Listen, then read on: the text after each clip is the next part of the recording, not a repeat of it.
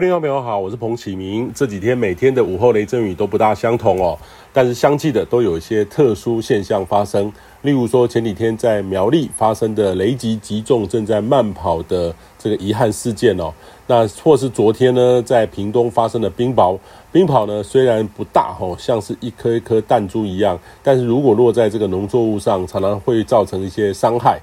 呃，这个都代表了午后的热力相当的不稳定哈，热力很强，很容易发生极端的现象。这些事件呢，都在我们日常夏季呢很容易发生，也提醒您要提高警觉哈。呃，看到天色突然的改变，都要提高注意力哈。听到雷声，请入室内哈，这个都是基本的。但是有时候天气系统呢走得比你还快，呃，要是没有很注意的话，就很容易发生严重的现象哦。那台湾的天气呢，还是维持着西半部有旺盛的午后雷阵雨的发展，东半部呢，因为东风波动，也让东半部水汽比较多，有局部迎风面的降雨哦。那晴时多云，午后雷阵雨，就是这段期间这几天到周末的写照哦。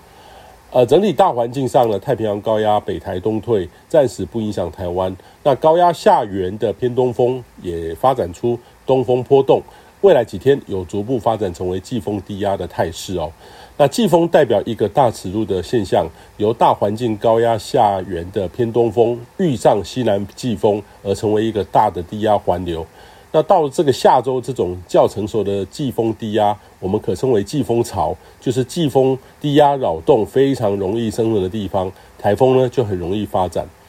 那低压槽呢位置上呢，将可能会落在日本的。呃，南方海面到台湾东南方海面这块区域，那由于这个时候呢，太平洋高压位置东退，少了主导的力量，如果有台风生成，转西北或是偏北的机会会比较高，整体环境呢较不容易有台风往台湾移动。那类似的情境呢，可能就会延续到这个七月底，很容易有台风生成的这个可能哦。那七八月是本来就是台风呃密集生成的这个时间哈，有台风不奇怪，没有台风才是异常。